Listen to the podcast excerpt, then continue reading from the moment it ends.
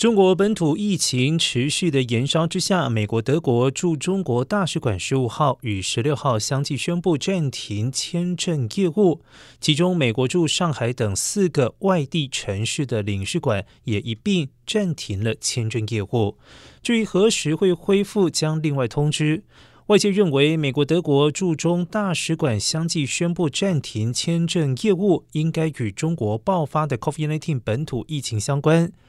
有未经证实的消息指出，驻北京部分外国使馆已经有相当的比例职员染疫了，尤其是以需要和一般民众接触的签证处人员居多。